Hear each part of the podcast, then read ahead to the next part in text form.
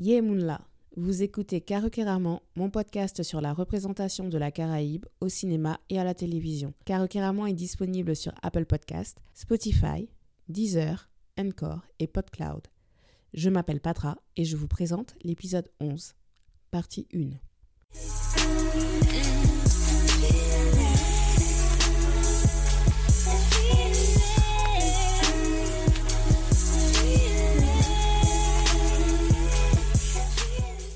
Alors, comment s'est passé votre mois de septembre? Le mois de reprise est toujours intense et en ce qui me concerne, c'était la première fois que c'était aussi intense depuis 2015. J'ai fait deux interviews en anglais, c'était la première fois. Une est à lire sur le site du Caribbean Podcast Directory. C'est un site euh, qui référence euh, les podcasts faits par des personnes de la Caraïbe. Et dans l'interview, j'explique pourquoi j'ai lancé le podcast. Et l'autre interview, c'est à écouter parce que c'est dans l'épisode 145 du podcast Carry On Friends. Et euh, ce podcast, euh, c'est un des podcasts caribéens les plus écoutés aux États-Unis. Donc c'était un véritable honneur d'y être reçu. Je remercie encore Kerry Ann pour l'opportunité. Et, euh, et, en fait, on a discuté d'identité caribéenne, de culture caribéenne. D'ailleurs, je me suis un peu enflammée quand on a commencé à parler musique et par rapport euh, au pillage culturel que la et le zouk sont en train de subir. Hein. donc, euh, j'ai expliqué pourquoi je pense que le public a un rôle à jouer pour donner de la visibilité à nos artistes. Hashtag Stream Caribbean. Et euh, j'ai parlé aussi de la nécessité de se célébrer, de pas attendre sur les autres, de se célébrer. Et voilà, ça fait du bien. Bref, l'épisode fait une heure. Allez l'écouter.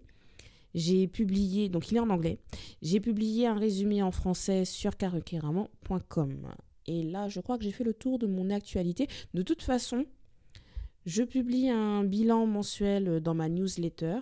D'ailleurs, est-ce que vous êtes abonné à ma newsletter? Bon, je, sais que je devrais faire un effort pour euh, proposer les liens vraiment un peu partout sur mes réseaux sociaux, mais vraiment, il faut s'abonner parce que parce qu'avec la newsletter, vous avez à l'avance tout mon programme de publication sur tout le mois et le titre du film mis à l'honneur. Ça vous donne le temps de le regarder avant d'écouter le Yécri Yécrac et comme ça vous n'avez aucun spoiler.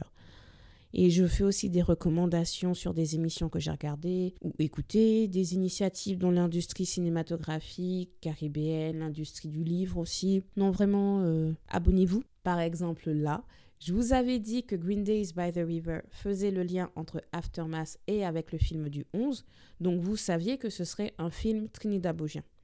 Mais si vous étiez abonné à ma newsletter, vous auriez su qu'on parlerait de Bazodi. C'est parti pour le Yécric Yécrac.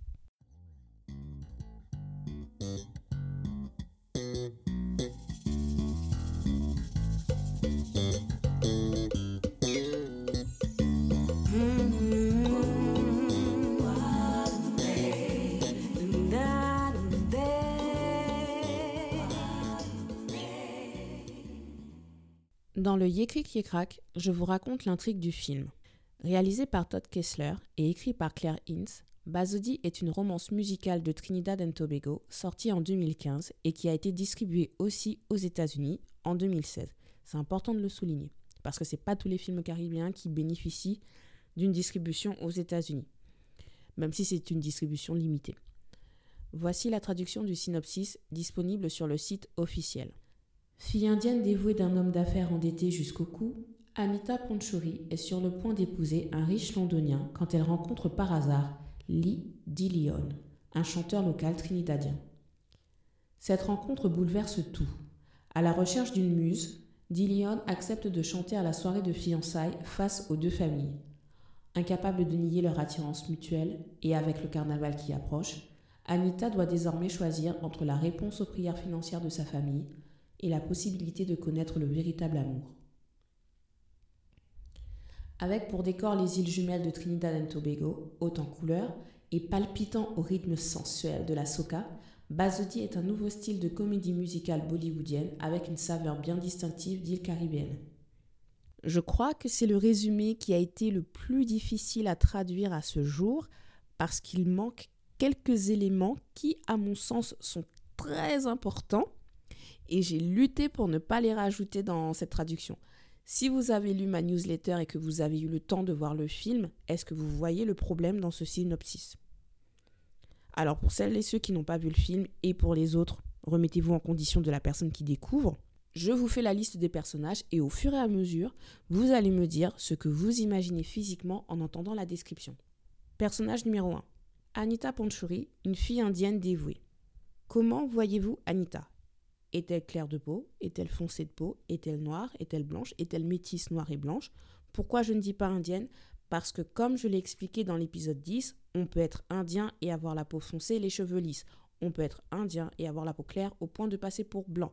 Ici, indien n'a qu'une valeur culturelle. Moi, je veux savoir à quoi vous pensez quand vous entendez indienne pour décrire Anita Panchuri. Personnage numéro 2, le papa est un homme d'affaires endetté. Comment voyez-vous papa Panchuri? Déjà, est-il indien? A-t-il la peau claire ou la peau foncée? Personnage numéro 3. Le fiancé est un riche londonien. Le fiancé est-il blanc? Est-il indien? Est-il noir? À vous de me dire. Personnage numéro 4.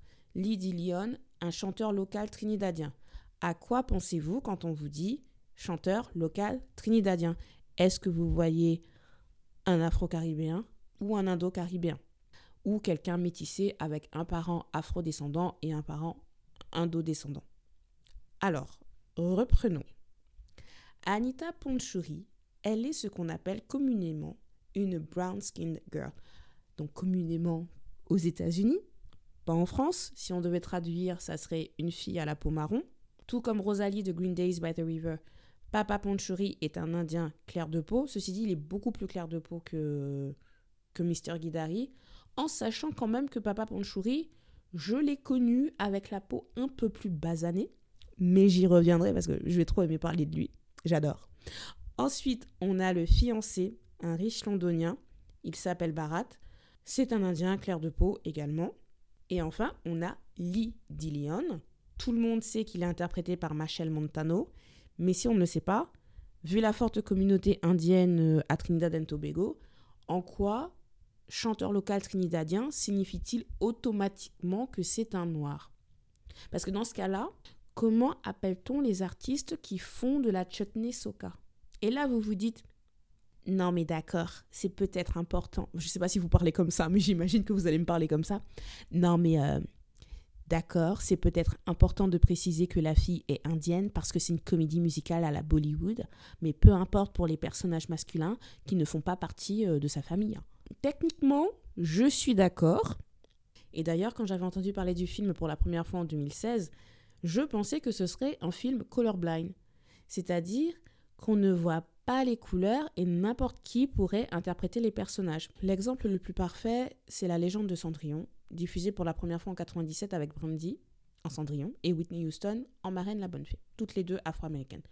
Mais ça encore, j'ai envie de dire, c'est pas si extraordinaire que ça, hein, parce qu'il y a des versions de films, euh, il y a des blagues versions de films euh, grand public, de classiques.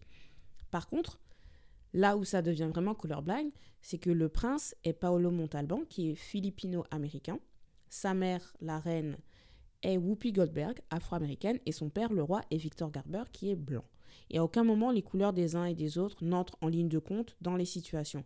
Et c'est vraiment dommage que la bande originale ne soit plus sur Spotify. Je sais pas pourquoi.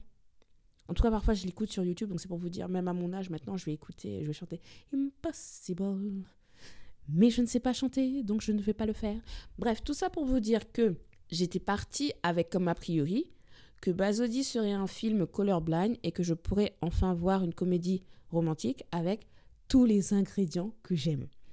Mais derrière la romance caribéenne à la Bollywood, Basodi nous offre une perception contemporaine de ce qu'est la communauté indienne et de ce qu'est la communauté noire à Trinidad et Tobago. Mon questionnement avec cet épisode sera donc quelle est la représentation actuelle des dynamiques familiales et sociales dans une société caribéenne? Préparez-vous pour les connexions caribéennes. Merci d'avoir écouté cet épisode. Le résumé sera disponible sur caroqueramon.com. Abonnez-vous à ma newsletter pour suivre mon actualité. Abonnez-vous sur les réseaux sociaux @karokiraman sur Twitter, Instagram et Facebook. Likez, partagez, donnez-moi les 5 étoiles sur Apple Podcast pour que le podcast gagne en visibilité. Karokiraman est disponible sur Apple Podcast, Spotify, Deezer, Encore et PodCloud. On se retrouve la semaine prochaine. Tiens, Béred.